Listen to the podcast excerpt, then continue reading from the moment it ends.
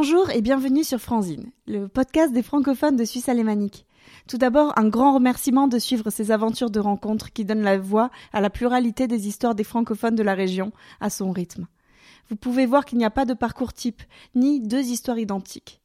Vous entendez ici les récits de ce qui nous a fait venir ici, surtout les réactions et les attitudes qu'on a pu adopter une fois sur place, et vous voyez que des analyses commencent quand même à se dessiner, des tendances. Aujourd'hui, j'ai le plaisir de recevoir une administratrice d'un groupe Facebook bien utile dans la région, celui des mamans de Zurich, c'est Anna Lambin. Elle n'est pas que administratrice Facebook, vous allez l'entendre, mais j'en profite surtout pour euh, vous dire de consulter la page des associations et groupes Facebook de Suisse alémanique que j'ai constitué sur le site de Franzine et pour la remercier. Anna Lambin a une histoire toute particulière. Elle n'est pas francophone de naissance, vous allez l'entendre, et pourtant c'est la langue qu'elle parle en famille. Débordante d'énergie, d'idées, d'activités, cette professionnelle en marketing lance aussi son activité sportive en parallèle. Son succès et son chemin, Anna se l'invente en se donnant les moyens et par son goût du travail. Bonne écoute Bonjour Anna et merci de participer au podcast. Bonjour Jenny, merci de m'avoir invitée.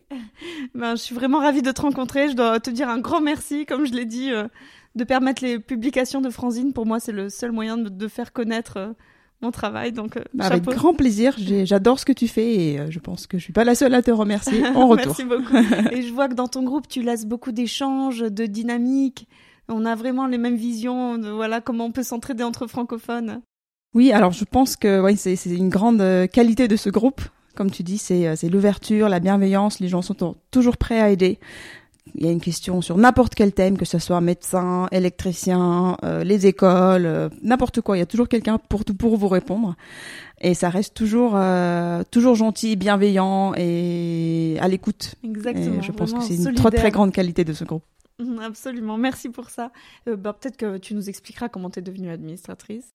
Oui, avec plaisir. Alors à l'époque, euh, j'étais juste membre de ce groupe, donc quand j'étais enceinte la première fois, je connaissais déjà le groupe, je l'ai rejoint. Évidemment, j'avais des tas de questions sur les poussettes et les crèches et, tout plein de choses. Et voilà, j'ai observé un peu ce qui se passait dans le groupe et euh, je trouvais qu'il manquait un petit peu euh, ce côté rencontre, donc vraiment mmh. rencontre physique. Et j'avais, moi, j'avais déjà ce besoin-là en tant que future maman et après maman en congé maternité. Et j'avais contacté donc à l'époque l'administratrice Sophie qui l'avait créé le groupe à l'origine. C'est pas moi qui l'ai créé, je tiens vraiment à le préciser. Sophie et Anne-Maille qui étaient à l'époque les deux administratrices en leur disant voilà moi ça me tente d'animer le groupe est-ce que vous avez besoin d'aide? J'aimerais bien proposer des rencontres pour que les mamans bah, déjà qui arrivent à Zurich et qui sont ici peut-être qui travaillent pas qui ont du temps avec les petits pour se rencontrer euh, moi ça me tente d'organiser ça est-ce que ça vous dit euh, que je vous aide? Et elles ont accepté euh, très très volontiers et, et après il se fait que Sophie a quitté Zurich donc elle s'est retirée mm-hmm. du rôle d'administratrice. Et Anne-Maille pareil avec deux enfants très occupés et du coup, j'ai repris euh, les rênes du groupe. Et euh, il y a Mélanie qui m'aide. Oui, mhm, voilà, il y a Mélanie qui m'aide depuis plusieurs mois aussi. Euh, alors, ça représente pas beaucoup de travail. Hein, c'est vraiment regarder les nouveaux membres qui, qui viennent, qui s'y répondent bien nos mhm. questions, et regarder un petit peu les discussions si jamais ça arrive qu'il y a voilà des sujets qui sont un petit peu plus sensibles que d'autres. et voilà, et j'ai commencé comme ça. J'ai proposé quelques rencontres bah, avant Covid. Depuis euh, le Covid, évidemment, tout, tout s'est arrêté. Mais euh, à chaque fois qu'on a des demandes euh, d'entrer dans le groupe, pratiquement toujours, il y a ce point, j'aimerais faire des rencontres avec les ah autres parents. Tu vois. Ouais. Donc vraiment. Donc il y a vraiment un besoin. On a tous cette intuition qu'on doit trouver un espace. Pour Exactement. Est-ce que tu veux bien commencer par nous raconter ton enfance? Donc, je l'ai un petit peu évoqué en introduction. Alors, je suis née en Russie. J'ai 34 ans, donc 86. Euh, euh, des deux parents russes, donc famille euh, complètement 100% russe. Et j'ai vécu là-bas jusqu'à l'âge de 10 ans. Donc scolarité à l'école russe avec mes, mes copines, mes copains. Et après, on a quitté la Russie en 97 pour aller du côté de Genève. Mon papa a été invité à travailler au CERN. Donc on a déménagé. Mmh. On habitait sur le côté français et mon papa travaillait donc en Suisse et j'ai intégré le système français où j'ai fait ma scolarité de la quatrième à la première. Donc j'ai fait quatre ans dans le système français en allant en parallèle aussi à l'école russe le soir, trois fois par semaine. Ah d'accord. Donc c'était c'était assez intense. Une bosseuse. bah j'avais pas vraiment le choix, on va mm. dire, on m'a pas trop laissé le choix quoi. Donc euh, voilà, l'école française jusqu'à 5h30 et après euh, en plus deux heures le soir à l'école russe à Genève trois mm. fois par semaine. Je ne faisais que ça. parce qu'on savait pas évidemment si on allait rentrer ou pas. Mm. Donc il fallait que je garde le pied un peu dans voilà dans le système russe que j'ai lâché au bout d'un moment parce que je me disais c'est plus possible et voilà l'avenir se dessinait autrement. Ça m'intéresse de savoir les différences entre les deux systèmes. Qu'est-ce que tu apprenais du côté russe? Bon, hormis la langue, la littérature, la culture, mais... Alors c'était très condensé. Hein. Mhm. J'allais donc trois fois par semaine, deux heures, Mhm. donc une heure de cours, euh, une matière, une, heure- une autre heure de cours, une autre matière. Et en fait, dans cette heure-là, ils nous lâchaient tout le programme de la semaine entière de l'école de jour. Hmm. Est-ce que, par exemple, tu trouvais que les maths, la physique, c'était plus soutenu en Ouais, ouais, ouais. Et ça, je peux déjà le, donner un exemple. Quand je suis arrivée en quatrième à l'école française, j'avais déjà fait des choses en maths à l'école russe, donc avant Mhm. d'arriver, que j'ai revu en seconde dans le système français. Donc au niveau maths, c'est pas un mythe. Hmm. Le système russe est beaucoup plus avancé. donc ça m'a bien aidé, hein, parce que je parlais pas français quand je suis arrivée. Donc euh, voilà, moins en maths, je m'en sortais. en maths et en anglais aussi. On, on commence l'anglais beaucoup plus tôt. Donc quand je suis arrivée en quatrième, je, enfin, je pouvais communiquer très très bien, alors que mes copains euh, français, bah, ils apprenaient, je crois, depuis la sixième à l'époque, le Ouais. LV1, anglais, et ils avaient pas du tout le même niveau que moi. Donc on- au moins en anglais et en maths, je m'en sortais pas trop mal. Tu t'es bien préparé à arriver ben, comme ça du côté franco-suisse? C'était Tes parents, ils t'ont préparé? Alors euh, non, pas vraiment. C'était vraiment l'aventure. Bah, pour eux aussi, hein, ils avaient jamais été à l'étranger, donc euh, ils savaient pas trop à quoi me préparer. hein. On est arrivé comme ça, euh, bah, avec nos valises, et puis euh, mon papa a commencé son travail, maman est restée avec moi, et moi on m'a mise dans l'école euh, avec 15 heures de français par semaine. euh, pour Ah les oui, enfants. donc c'est pas une école française classique. Alors c'est une école française classique mais internationale du fait qu'elle est euh, à la frontière genevoise où il y a beaucoup de, de familles comme nous et euh, donc avec beaucoup d'enfants qui ne parlent pas français. Mhm. Ils accompagnaient les enfants comme moi euh, pas pour leur apprendre le français le plus rapidement possible avec des cours de FLE euh, intenses. Donc, euh, Et ça pendant... fonctionnait rapidement pour toi Ouais, ouais, ouais. Donc au début de la quatrième, je savais dire euh, trois phrases. Hein. Je Ah. m'appelle Anna, bonjour, euh, ça va, et puis ça s'arrêtait là. et ah bah avec 15 heures de cours par semaine, mine de rien, on apprend très très vite. hein. donc au bout de la de la quatrième, donc au bout de l'année scolaire, euh, je parlais euh, pas parfaitement, mais Mhm. très très bien. Avec le recul, tu as des bons souvenirs ou tu te dis que cette période était vraiment trop intense? C'était intense. Bah, du fait déjà qu'il y avait euh, beaucoup de français à apprendre, donc il y a comme, comme une certaine pression. Et l'école russe en parallèle, donc je ne faisais euh, que étudier, que, que étudier, tout le Ouais, temps, tout le temps, tout le temps. Et ouais, c'est vrai que c'était, c'était une période Tu intense. t'es fait des amis quand même? Oui, alors certains, j'ai encore contact. euh, Ah, excellent. maintenant, euh, plusieurs, beaucoup, beaucoup d'années après. Euh, pas beaucoup, évidemment, hein, les gens se dispersent et je pense que c'est normal, mais oui, oui, j'ai deux, trois amis euh, bah, de cette époque-là que, que ouais, j'ai encore et on se parle, certes pas très souvent, mais on est toujours en contact. Et quelle était la plus grande difficulté euh, en arrivant? Donc l'apprentissage de la langue ou? Oui, je pense que l'apprentissage de la langue, certes, c'était pas facile, parce Mhm. qu'évidemment, voilà, le quatrième, c'est un âge un peu aussi compliqué, sensible. euh, les, tous les enfants, ils sont pas forcément bienveillants. Hein, euh, Mhm. ils faisaient des blagues, etc. Donc voilà. Après, j'avais aussi des, des amis qui s'occupaient bien de moi, hein, avec qui je m'entendais et qui m'accompagnaient dans l'apprentissage. Et c'est surtout gérer les deux écoles. Mhm. Ça, vraiment, c'est quand tu sors de 8h à 17h à l'école française et que tu dois encore aller à Genève, euh, faire deux heures de cours de russe, euh, où on te pacte la théorie d'une semaine en une heure. euh, Ouais, ça j'imagine. et donc évidemment après le travail derrière, hein, parce que Mhm. l'heure de cours, euh, il faut quand même la, la travailler pour, pour avancer aussi. Et t'as eu quelle attitude? Tu demandais à tes parents de rentrer ou bien tu les accompagnais dans leurs décisions Enfin, dans leur. Il y avait pas le Alors choix rentrer non, Non. euh, parce que ça me plaisait bien de voilà de, découvrir l'Europe, découvrir la France, la Suisse. On a pas Ah, même. des petits Mhm. voyages, voilà, on a découvert Annecy, euh, un peu de la région, Paris évidemment. En Suisse aussi Berne. Je me rappelle, on est allé voir les ours. Mhm. Et enfin, j'étais toute jeune et c'est vrai que c'était hyper cool d'être à l'étranger, de découvrir tout ça, parce qu'il n'y a pas beaucoup de gens qui ont cette chance. Mhm. Et donc après, il y a eu encore un nouveau déménagement. Et après, fais un oui. peu le tour de la francophonie après ça. Euh, C'est ça, voilà. Donc euh, le contrat sur Genève euh, touchait à sa fin et évidemment mes parents, voilà, ils ont vu, la, ils ont vu la vie en Europe et euh, la vie en Russie qui est quand même pas pareille. Ils- Alors, ils ne voulaient pas du oui. tout rentrer, ça c'était clair. Et déjà pendant le temps qu'on était ici, enfin ici, là-bas à Genève, on cherchait. Enfin, mes parents se sont demandé quelles sont les options autres Mhm. euh, si on peut pas rester sur Genève? Mhm. Ce qu'on savait que ça serait pas le cas parce que le contrat était euh, toujours durée euh, ouais, Mhm. toujours à durée déterminée. Et à l'époque, il y avait donc deux pays euh, qui étaient ouverts à l'immigration euh, la Nouvelle-Zélande et le Canada. Donc euh, on a pris le moins loin des deux. Mes parents ont choisi le moins loin des deux parce que Nouvelle-Zélande c'est vraiment très très loin. Oui. Le Canada c'est loin mais un peu moins. et donc ils ont fait le processus d'immigration euh, pour partir au Canada. Et toi, comment t'as réagi? Qu'est-ce que t'as fait là-bas? Alors c'était c'était compliqué, hein, j'avoue. euh, donc je suis partie à la fin de la première, donc il me restait une année à l'école. Mm. Euh, au début, mon père était, enfin, avait dans le projet d'aller à Edmonton, donc c'est vraiment de l'autre côté, du côté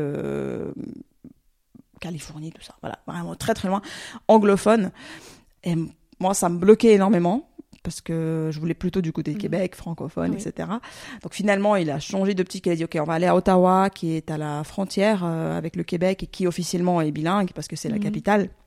Bon, en réalité, ça s'est avéré que c'est plutôt 95% anglais, 5% français. C'est le Fribourg euh, canadien. Voilà, c'est un petit peu le Fribourg canadien. Donc on a on a commencé par Ottawa où j'ai euh, fini l'école donc une année et où j'ai fait une année euh, de bachelor en sciences économiques à l'université d'Ottawa.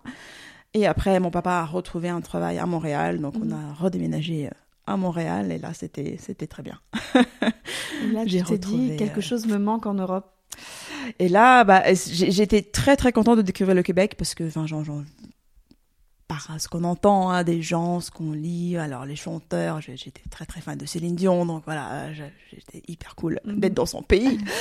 Euh, On fait beaucoup de parallèles avec la Suisse. Hein. On dit aussi que les gens sont voilà bienveillants. Même. Ouais, les gens sont très bienveillants, ils sont très ouverts. euh, Enfin, tu vois, à Montréal, si t'es au centre-ville avec une carte, euh, en trois secondes, quelqu'un s'arrête Ah pour oui, te dire est-ce que je peux t'aider Mhm. euh, Ils sont euh, et ils disent tu euh, spontanément. Il n'y a pas de vouvoiement, même à l'école. Tu vois, les, les professeurs à l'université, les, ça m'avait beaucoup choqué au début d'ailleurs. Les étudiants leur disaient tu. J'étais là, mon Dieu, mais mais aucun respect. mais en fait, euh, ouais, c'est un peu un peu américanisé Oui. hein, quelque part. C'est très euh, voilà, c'est très spontané, très locker comme on Mhm. dit. euh. Et, euh, et ça, ça me plaisait bien. Et, et en fait, pendant mes études euh, à Montréal, j'ai fait un échange à Genève.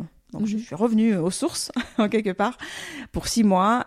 Et là, c'était le déclic. Là, je dis non, c'est l'Europe. Moi, c'est l'Europe. Euh, J'adore le Canada, mais euh, je suis arrivée quand j'avais 17 ans. Donc, c'était euh, trop tard, Mhm. quelque part, pour euh, vraiment euh, intégrer la culture, etc.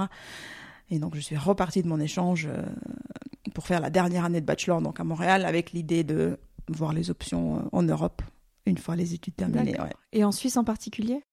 Alors, en Suisse, entre autres, j'avais considéré Suisse et France. D'accord. Et euh, il s'est avéré que c'est la Suisse parce que, bah, un, je connais, et deux, quelque chose qu'on sait peut-être pas. Alors, en France, tout ce qui est école de commerce, etc., ça coûte très très cher. Mhm. Et en Suisse, les études ne, sont, ne coûtent pas cher du tout pour les étrangers, Ah d'accord. les études universitaires. Ils coûtent certes plus cher que pour les Suisses, mais euh, on est loin, loin, loin des prix euh, en je m'en France. doutais pas. Et, et ça, c'était un grand critère de décision. Parce que les écoles de commerce. euh, Ah oui, pour les écoles de commerce. Ouais, les écoles de commerce. Mhm. euh, Enfin, j'ai fait un bachelor en HEC Montréal, donc j'étais déjà dans, Mhm. dans le profil école de commerce et je voulais continuer le master euh, dans le même la même direction. Et, euh, et ouais, la France c'était pas une option. Une fois que j'ai regardé les programmes, les prix, etc. Je me dis mon Dieu, je je je j'arriverai pas à payer ça. et je connaissais la Suisse que j'aimais beaucoup et j'ai je me suis renseignée un petit peu sur les programmes C'est la ici. première Et- fois qu'on me dit que la Suisse est moins chère que la France. bah, c'est ça, c'est pour ça que je le mentionne. On le sait pas. Pour les étudiants, c'est super parce que vraiment, ils accueillent les étudiants étrangers sans euh, les pénaliser en Mhm. quelque sorte. Alors après, certes, la vie en Suisse coûte plus cher, c'est sûr. Mais voilà, quand on est étudiant, on a une chambre d'étudiant à l'université. Mhm. euh, le budget euh, bah, nourriture, il est pas énorme. Donc on peut très bien s'en sortir. Donc les frais de scolarité euh, ne sont pas un gros poste dans le budget, on va dire. Donc la première fois que tu viens en Suisse, c'est un petit peu subi, tu dois suivre, et la deuxième fois, c'est vraiment euh, une élection. Voilà, c'est Et ça. donc Genève à nouveau? Euh, Neuchâtel, euh, Neuchâtel pour euh, faire le master. Donc j'ai commencé avec un master en finance. Donc j'ai fini- fait mon bachelor en finance. Et en master en finance, je me suis dit mon Dieu, qu'est-ce que je fais là? Je vais pas faire ça pendant 40 ans, c'est pas possible. Donc j'ai euh, changé après six mois en développement international des affaires, qui est beaucoup plus large et ce qui me correspond aussi euh, mieux parce que j'aime bien toucher un petit peu à tout.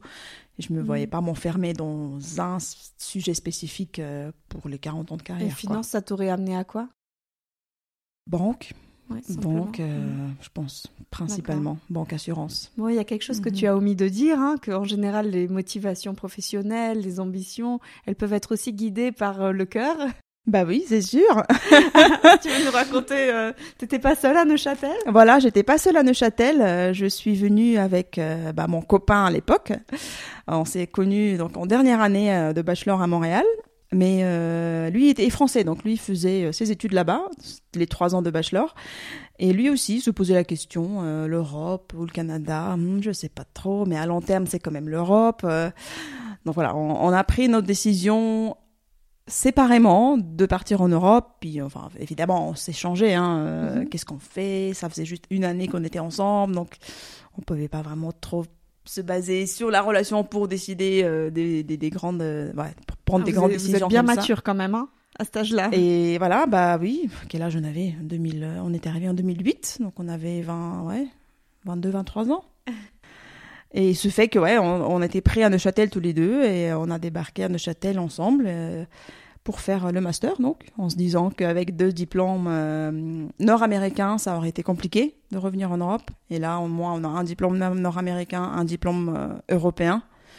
Et avec ça, en moins, pendant le, master, on peut aussi se faire des contacts, un peu établir le réseau et puis voir euh, où ça nous mène. Justement, le réseau à Neuchâtel, ça donne quoi? Alors, Neuchâtel, c'est une euh, très très petite ville. hein. On a Mhm, fait quand même, on est quand même parti de 3 millions d'habitants à Montréal à 30 000 habitants à Neuchâtel. hein. Donc, euh, c'est vraiment d'un extrême à l'autre. hein. Mais comme je dis toujours, Neuchâtel est top pour étudier parce qu'il n'y a rien d'autre à faire.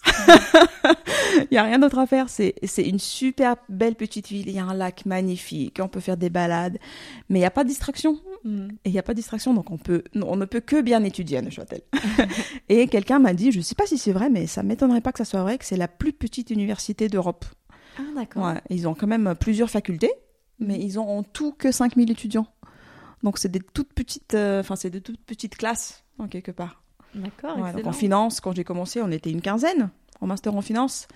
Et quand j'ai changé en développement international, on était euh, peut-être 30-35. Et tout le monde a réussi Pratiquement Alors en finance, non. Non. Il y en a pas mal qui, qui ont lâché en cours de, cours de route. Aussi, Ah. Et en développement international, ouais, bon taux de réussite. Oui, tu vois, les, Mhm. petits, les petits groupes. Mhm. Et donc, euh, qu'est-ce qui vous a fait venir à Zurich? Et donc, bah voilà, on finit le master euh, tous les deux et bah, bah il faut chercher du travail, hein, euh, la, la, la, la vraie vie. et euh, donc mon mari a commencé à chercher du travail. Moi, j'avais encore un semestre à faire en stage, donc j'étais un petit peu moins stressée de ce côté-là. Et il a trouvé le job de ses rêves à Zurich. Super. Bah voilà. Et eu donc, peur? euh, eh ben moi, je voulais aller partout sauf à Zurich à cause de la langue. Moi, je- Lausanne, Genève, Neuchâtel, ça m'aurait, ça m'aurait pas déplu. Hein. euh, francophone, tout va bien. On connaissait les copains, euh, on connaît la région, etc. Alors Zurich, la ville, je connaissais un petit peu, mais c'est vraiment la langue.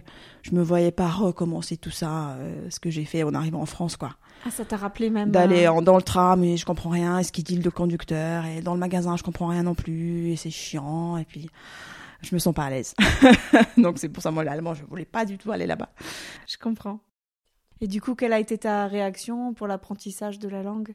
Bah du coup oui lui c'est le, le job de ses rêves donc euh, on n'allait pas cracher dessus. Hein. donc j'ai je n'ai pas eu d'autre choix que de, de regarder aussi euh, du côté de Zurich et je lui dis que moi je viens mais je repars pas avant que je parle allemand. Donc Hmm. euh, je viens, mais voilà. Alors je viens pour apprendre la langue et on repart pas avant que j'ai mon C2 et je me suis mis ça dans la tête comme un âne avec sa carotte. euh, je veux mon C2, je veux mon C2. Avant de chercher un job, tu t'es dit j'apprends la langue Bah en parallèle. C'était mon objectif euh, à moyen terme, on va dire, de, de passer le C2, de re- refaire des cours, etc.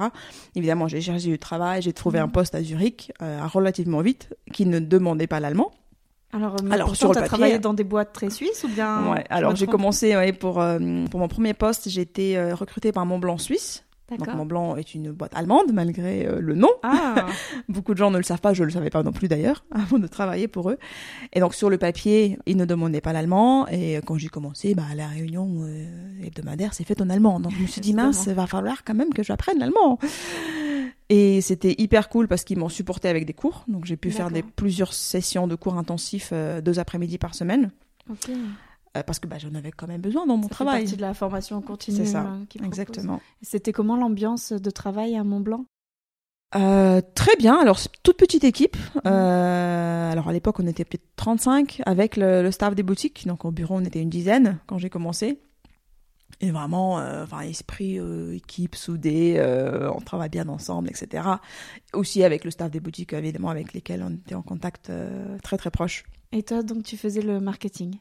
Alors non, pas pas dans ce poste-là. J'ai commencé en tant que coordinatrice retail. Donc je supportais la directrice retail dans la gestion euh, quotidienne des boutiques. Donc reporting, euh, gestion des stocks, euh, quelques petites campagnes pour leurs clients. Donc c'est comme ça que j'ai mis un pied dans le marketing. Je hmm. m'occupais des emailing, des, des envois de campagnes par la poste et puis d'organisation d'événements avec la directrice marketing que je supportais un petit peu de ce côté-là. Et c'est comme ça, ouais, j'ai mis le pied dedans et je me suis dit en fait c'est ça, ça me tente bien, c'est intéressant. le relationnel, le customer relationship management, mhm. comme on l'appelle, euh, ça, ça, ça m'intéresserait bien pour le futur. Et après trois ans et demi, voilà, petite structure, euh, pas de possibilité d'évolution, au moins d'aller à Hambourg, euh, ce qui n'était pas mhm. dans mes projets. Et pour toi, c'est important l'évolution, de progresser bah, Je pense que c'est important pour toute personne mhm. qui travaille. Au bout d'un moment, si c'est trop la routine, qu'on n'apprend plus grand-chose, voilà, moi j'ai envie d'avancer, de voir d'autres industries, etc., de me développer et pas juste rester euh, sur, sur, le acquis, quoi. c'est ça. Et donc, tu te euh, fais embaucher par Sunrise. Par Sunrise, exactement. Donc j'atterris chez Sunrise, bah pareil, gros choc euh, culturel. Très je suisse là pour le coup, non? Ouais, très suisse. Mal... On avait quand même pas mal de gens avec le background étranger, mais mm. naturalisé suisse depuis très longtemps. Et là, pareil, choc culturel, je passe d'une équipe de 10 personnes, toutes fonctions comprises, à un open space avec 70 personnes au marketing. Euh, je sais pas à qui je parlais, je, je sais pas qui fait quoi. Tout le monde parle allemand. ouais, ça m'a pris un bon 3 euh, à 6 mois pour vraiment euh, me sentir à l'aise et, savoir à qui je dois parler pour trouver telle ou telle info. Là, c'était vraiment, comme on dit, on m'a jeté dans l'eau froide, quoi. Et il fallait que je nage pour m'en sortir. Donc un très gros groupe. C'est très ouais, Tu as dû apprendre beaucoup d'outils aussi. Oui, alors là, là pour le coup, je faisais que le marketing, que mhm. euh, enfin notre équipe s'occupait des clients existants. Donc on faisait des campagnes marketing pour les clients existants pour euh, voilà, voir si les produits qu'ils ont leur correspondent, etc. Et j'ai énormément appris, oui. C'est une très très bonne école. Euh, c'est innovatif, enfin innovant. Ouais, innovant, innovatif. on peut dire les deux, merci. euh, et les télécommunications, oui, c'est une industrie qui va très très vite. C'est un, un rythme très soutenu et, euh, et voilà, avec toutes les, nouvelles technologies, etc. Évidemment, ils sont toujours au taquet, toujours au dernier point, toujours à observer la concurrence. Euh, qu'est-ce que fait Swisscom Qu'est-ce que fait UPC Qu'est-ce que fait Salt euh, Ah non, euh, là on change tout parce que eux ils ont fait ça. Donc ouais, énormément appris. tu as tes enfants et tu es prise par le groupe Migros. Alors voilà. Alors pendant mes temps chez Sunrise, la famille bah, s'est établie, on va dire.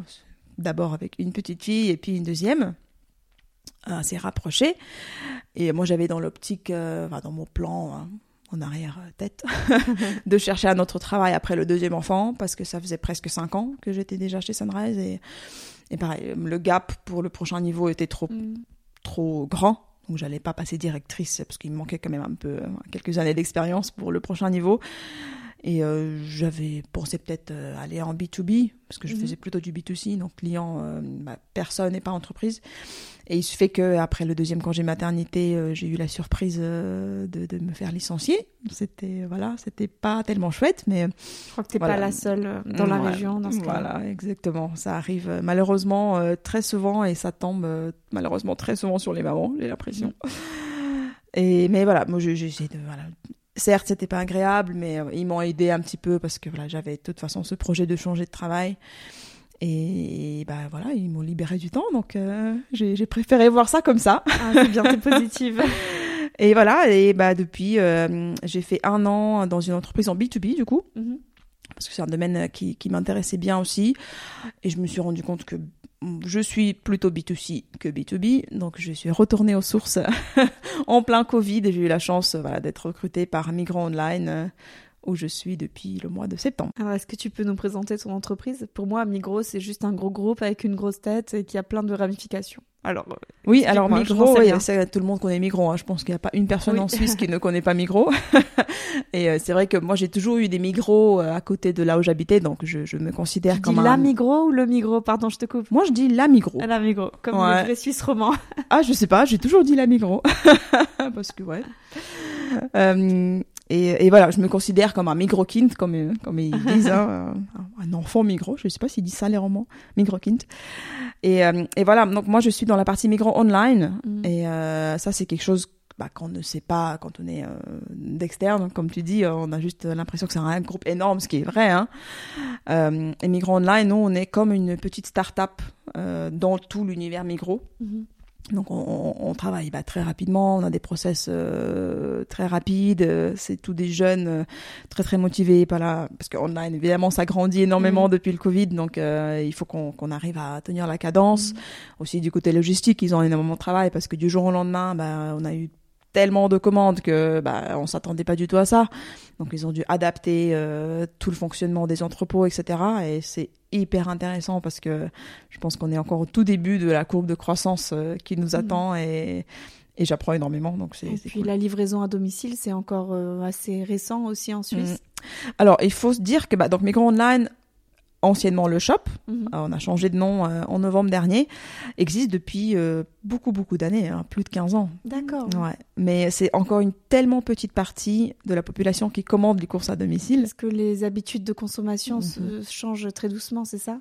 Bah, il y a ça en partie et deux, il y a toujours, moi j'ai l'impression qu'il y a toujours cette cette peur ou cette appréhension de commander la nourriture en ligne, j'entends toujours les mêmes euh, les mêmes commentaires qui disent ah non mais moi mes bananes et puis mon avocat, je veux les choisir moi-même et, mm.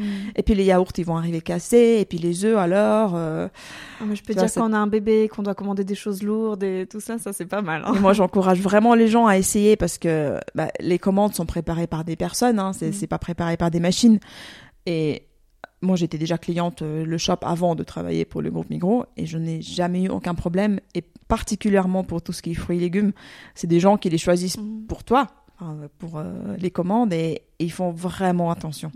C'est vraiment c'est c'est comme s'ils le choisissaient pour eux donc euh, c'est très très très très rare qu'on ait des problèmes. Et donc vous vous êtes en fait assez indépendant du groupe Migros, vous êtes embauché. Alors on est une entreprise mmh. officielle dans l'univers Migros. D'accord. Ouais, mais on est très dépendant de Migros quand même parce qu'évidemment on a bah, on a beaucoup de produits en commun, on a toutes les campagnes euh, nationales qu'il faut qu'on retransmette aussi euh, dans la partie digitale. Non non, on travaille très très proche avec euh, Super, avec le groupe. Ça a l'air de te plaire. Ah non, c'est top. Très, c'est un peu dur de te présenter de manière chronologique comme ça, parce que donc on, là, on a parlé que du côté professionnel, et en même temps, les enfants, l'apprentissage jusqu'au C2. Elle a eu le C2 d'allemand, Anna. c'est le Graal. C'est le Graal, ouais, c'est vraiment, mais vraiment, c'était ma carotte, quoi. J'étais très bornée. Je veux le C2, je veux le C2. je sais pas si tu as euh, un, conseil à nous donner. Voilà, c'est l'ambition, c'est de d'être euh, borné, comme tu dis. alors, moi, je dis toujours. Alors, déjà, j'ai appris le français à l'époque, donc euh, mm. je, je, suis déjà passée par là. Certes, j'étais plus jeune, donc c'était plus facile. Et puis, ça n'a rien à voir. bah alors, c'est le français, c'est pas une langue simple non plus, hein. Je dois dire. alors, quand on écrit O, on sait pas trop. Hein. Et puis le vert, le vert, il y a cinq mots différents qui se disent vert et ils s'écrivent pas pareil. Euh, Pour l'orthographe, je concède. donc de ce côté-là, euh, l'allemand, en tout cas l'écrit et la lecture et l'écriture, c'est plus simple. Mais après, voilà, toutes les déclinaisons, etc.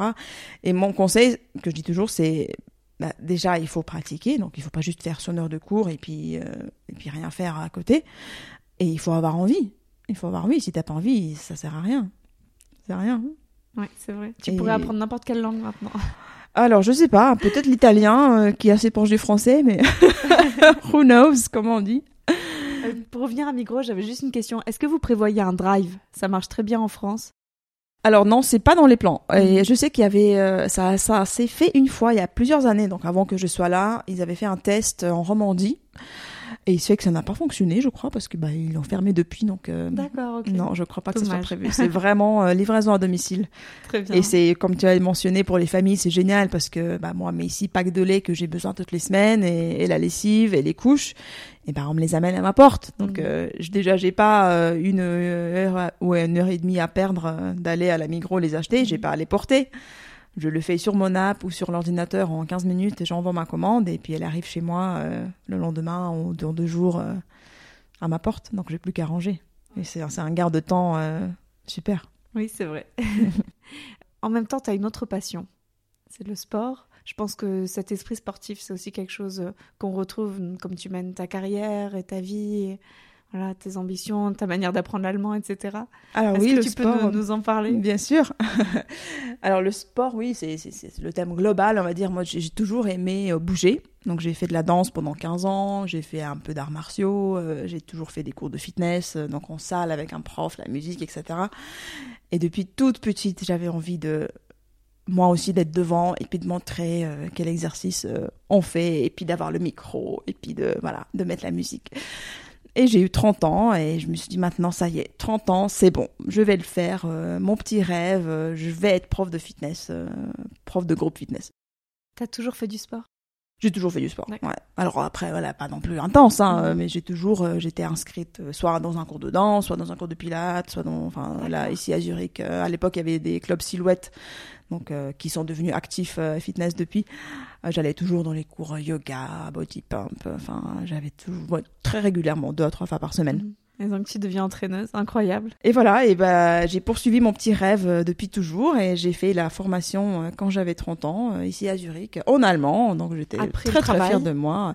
Les week-ends, alors Ah c'était une formation les week-ends, ouais. Alors j'avais pas d'enfants à l'époque, hein. Mhm. Quand même, je tiens à le préciser parce que les week-ends avec les enfants c'est plus compliqué. Euh, pendant quatre mois, ouais, chaque deuxième week-end. euh, donc j'ai fait huit, euh, huit week-ends, je crois c'était. Bah, le samedi et le dimanche toute la journée euh, pour être prof de groupe fitness. Voilà. T'as même appris sur le corps. euh, Oui, oui, alors on a une formation de base, hein, euh, on n'est pas physiothérapeute Non. ni quoi que ce soit, donc on apprend vraiment euh, quelques muscles de base et puis surtout tout ce qui est animation du cours, la musique.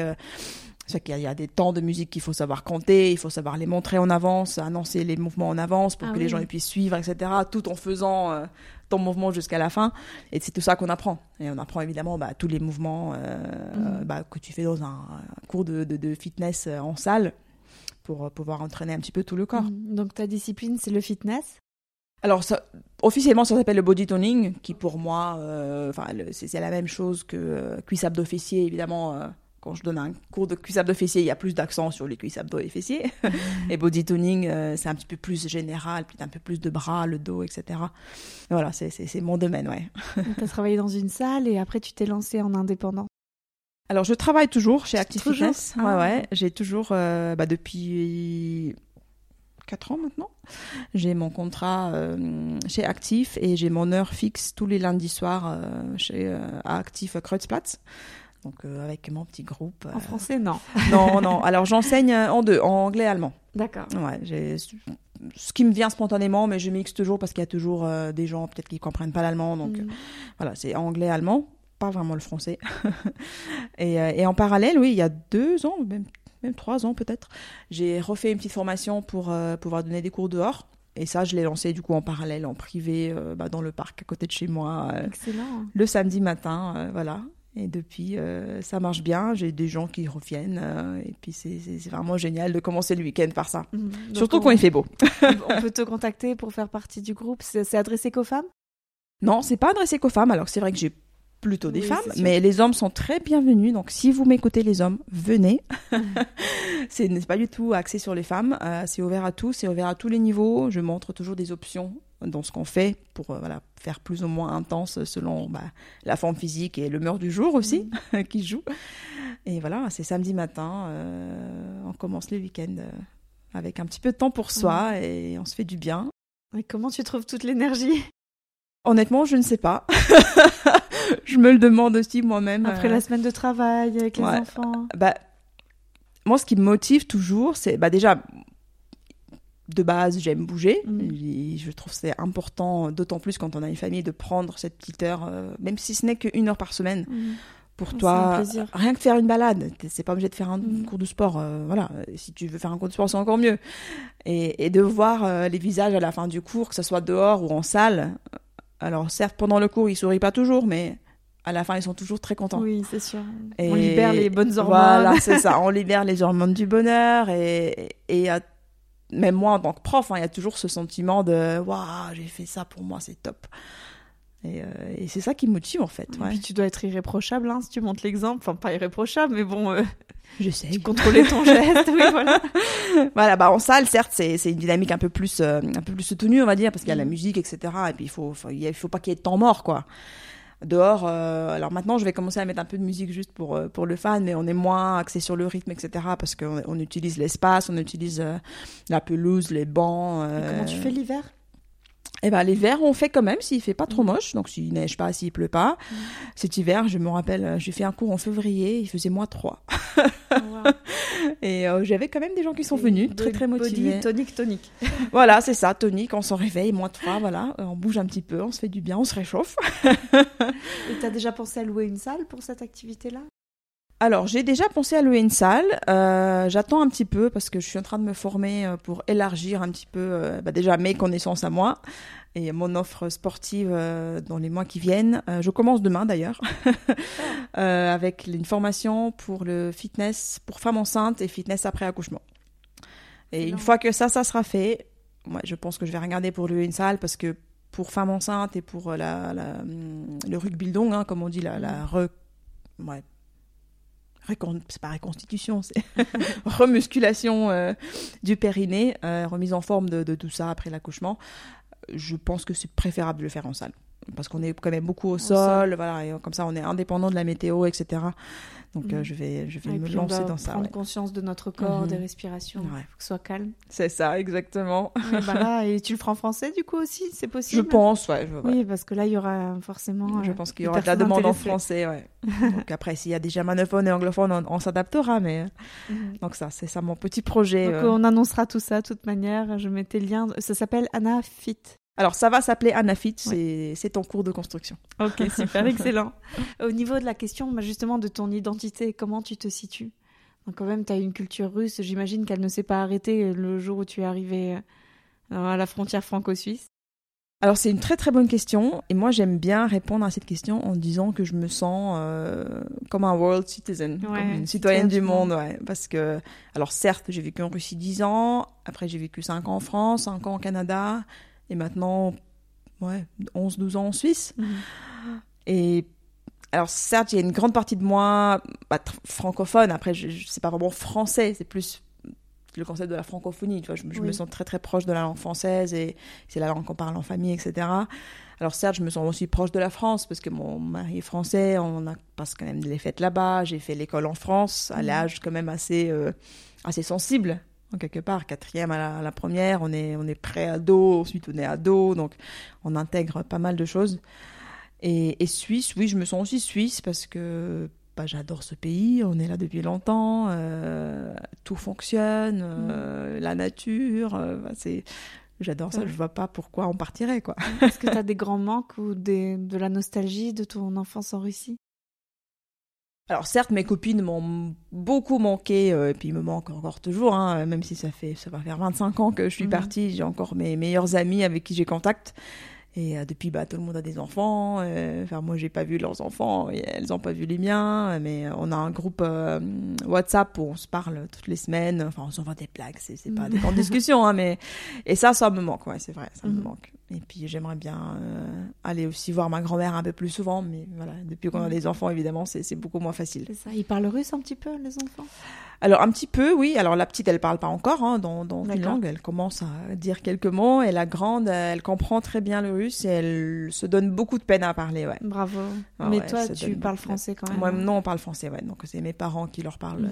euh, en russe quand ils sont là. Et C'était par facilité pour toi? Enfin, c'est vraiment compliqué pour une mère euh, de choisir une langue différente. ouais. Alors moi, j'ai toujours pensé que je parlerais russe à mes enfants. Oui. Et bizarrement, je j'en ai pas pu. Ouais. Quand elle est née, c'est vraiment. euh, je pense que le français a pris une telle place que. Là, c'est devenu ta langue du cœur, ça. Bah c'est ça. Ça- et on dit souvent ça quand on parle la langue du cœur avec les bébés, Ouais. euh, juste les petits guili guili et tout ça, euh, ça sortait pas en russe quoi. Donc euh, T'as changé de langue maternelle. ouais, c'est ça, c'est vraiment ça. Dans un avenir plus lointain, quel genre de réalisation souhaiterais-tu aussi mener? Je pense que c'est quelqu'un qui a aussi des, des projets, des envies. Voilà, très bonne question. On est dans les rêves. on est dans les rêves. Alors je je lâcherai pas ma carrière, je pense pas tout de suite, parce que j'ai quand même beaucoup de choses à apprendre et j'adore mon travail. Je pense que là je suis vraiment dans un domaine euh, dans le e-commerce qui a encore beaucoup d'avenir, hein, malgré le fait clair. que ça soit bien établi dans certains euh, certaines industries. Dans le, la nourriture, etc., c'est pas le cas. Et je pense qu'on a une, une belle histoire devant nous. Donc ça, c'est quelque chose que, que j'aimerais garder. Et en parallèle, oui, j'aimerais beaucoup bah, mon, métier de cœur dans le sport voilà, j'aimerais vraiment élargir ce côté maman parce que bah, bah, depuis que je suis maman moi-même, je, je, comprends et je ressens ce besoin euh, et cette importance pour les mamans de prendre le temps pour elles. Parce que c'est vrai que voilà, avoir un enfant, c'est tout un tsunami d'émotions, de nouvelles choses. On apprend plein de choses sur soi et sur les, enfants et sur l'équilibre dans la famille, etc. Et en même temps, il faut pas s'oublier. Mhm. Et, ça, c'est vraiment euh, quelque chose que j'aimerais euh, encourager et être là, voilà, pour les futures mamans et pour les mamans qui viennent d'avoir un bébé, et aussi après pour les mhm. mamans euh, qui ont déjà des, des, des, enfants un peu plus grands comme toi et moi qu'elles prennent ce temps pour elles, mm. juste sortir, voilà, bouger un petit peu. Euh, pareil, sur les mamans de Zurich, juste voilà, organiser des rencontres, organiser des dîners. Mm. J'avais organisé un dîner, euh, ça va faire un an et demi déjà. On avait lancé des dîners euh, mensuels et, et le feedback était top. Quoi. Les mamans étaient tellement ravies de se prendre une mm. soirée entre mamans discuter, aller manger tranquillement, rigoler, voilà. Pour toi, la solidarité féminine, euh, c'est quelque chose qui est très présent hein, entre le groupe. Alors, d'autant plus, c'est vrai que la maternité euh, nous change hein, quand même. on se dit toujours, avant, on sait pas trop, et une fois qu'on est dedans, euh, on réalise que, ouais, je, je, trouve que quand on rencontre notre maman, rien que pour le, par le fait qu'elle soit aussi maman comme toi, mm. il y a déjà une connexion de fait. Mm-hmm. Alors que peut-être si on n'avait pas d'enfant, on n'aurait pas du tout les mêmes intérêts ni quoi que ce soit. Donc on serait pas copains et eh ben quand on est parent, il y a déjà cette connexion qui se fait euh, directe et euh, je trouve qu'on se fait beaucoup d'amis euh, mhm. parce qu'on est parent à la base. Oui, il y a plein de choses qu'on n'a pas besoin d'expliquer. Mhm, pourquoi on est fatigué aujourd'hui, pourquoi, on, pourquoi on change trois fois de plan, pourquoi on déplace le dîner quatre fois? C'est plus facile. Donc voilà, j'aimerais bien pour le futur de, de, de, garder cet esprit d'entraide et de développer un petit peu ce côté bien-être pour les mamans. Ah ouais, bah, voilà, on verra. tu sais que pour moi, la citation, bah, c'est un concentré de sens, d'essence, d'un courant, d'une idée qu'on a. Euh, qu'est-ce que tu as choisi pour nous? Alors oui, j'ai choisi. Donc voilà, je t'avais demandé hein, si ça va euh, en anglais. Donc tu m'as dit qu'il n'y avait pas de souci. C'est une citation qui alors pour la petite histoire, euh, j'avais cette citation dans euh, ma signature email, euh, mais depuis toujours, toujours, toujours. Donc j'ai ah vraiment quelque chose qui me, qui m'a, les citations, qui m'a, qui m'a bien voilà marqué. Et c'est une citation de David Copperfield, donc le, mhm. magicien hein, assez connu, qui disait donc en anglais, The most important thing in life is to stop saying I wish and start saying I will. Donc en français. Voilà, le plus, la chose la plus importante mhm. euh, dans la vie, c'est de, de, de, de, ne plus dire euh, j'aimerais, mais de, de, dire euh, je vais. je, je crois vais que faire, la, volonté, c'est ce qu'on retrouve dans mhm. toute l'interview. bah, je sais pas, ça toi de me dire. et je pense que ça représente bien, oui, on, il y a enfin tout, tout un chacun des rêves et des projets mhm. et souvent on se dit ah non j'arriverai pas ou j'ai pas le temps ou, ou ci ou ça et puis au bout d'un moment il faut se donner un objectif et puis il faut y aller alors je dis pas que c'est simple, hein, euh, c'est pas, ça se fait pas du jour au lendemain non plus, et il faut s'y tenir. Mais je pense que c'est, ça part toujours de cette volonté euh, très intérieure de se dire, je vais le faire. Peut-être ça me prendra trois ans. Anna mais... l'énergie, de la volonté. ça me prendra peut-être trois ans, quatre ans, mais mm. voilà, c'est baby steps, euh, petit pas par petit pas, et. Mais pas perdre ton objectif. Ouais, ouais, ouais être dans l'action. Et eh ben bravo, merci beaucoup. Bah merci à toi. C'est vraiment éclairant. Je suis contente d'avoir pu vous présenter Anna. Beaucoup la connaissent aussi grâce au groupe, donc euh, c'était important pour moi, voilà, qu'on entende ta voix, de te remercier. J'espère même avoir d'autres administrateurs de groupe, pourquoi pas, mais vraiment, euh, je suis ravie de t'avoir eu. Pour moi, ce qui ressort justement, c'est ton adaptabilité, ton mental. On dirait que ceux qui ont été expatriés jeunes ont cette capacité supplémentaire à voir le positif de chaque endroit, chaque situation. Et finalement, euh, oui, à l'adolescence, on crée notre identité la plus forte. C'est ce qui ressort. C'est tout à fait ça, oui. Quand on est balancé un petit peu ouais, entre les continents, euh, d'autant plus on était enfant unique, euh, ah on intègre beaucoup et on apprend, on apprend énormément sur soi, sur la vie, et on évolue. Donc il n'y a pas de fatalité, on peut bouger les enfants. oui, oui, oui. J'encourage même à bouger les enfants. Ça ouvre l'esprit. Merci à vous, chers auditeurs, de votre soutien. Abonnez-vous à Franzine sur les chaînes YouTube et les plateformes de podcast. À bientôt.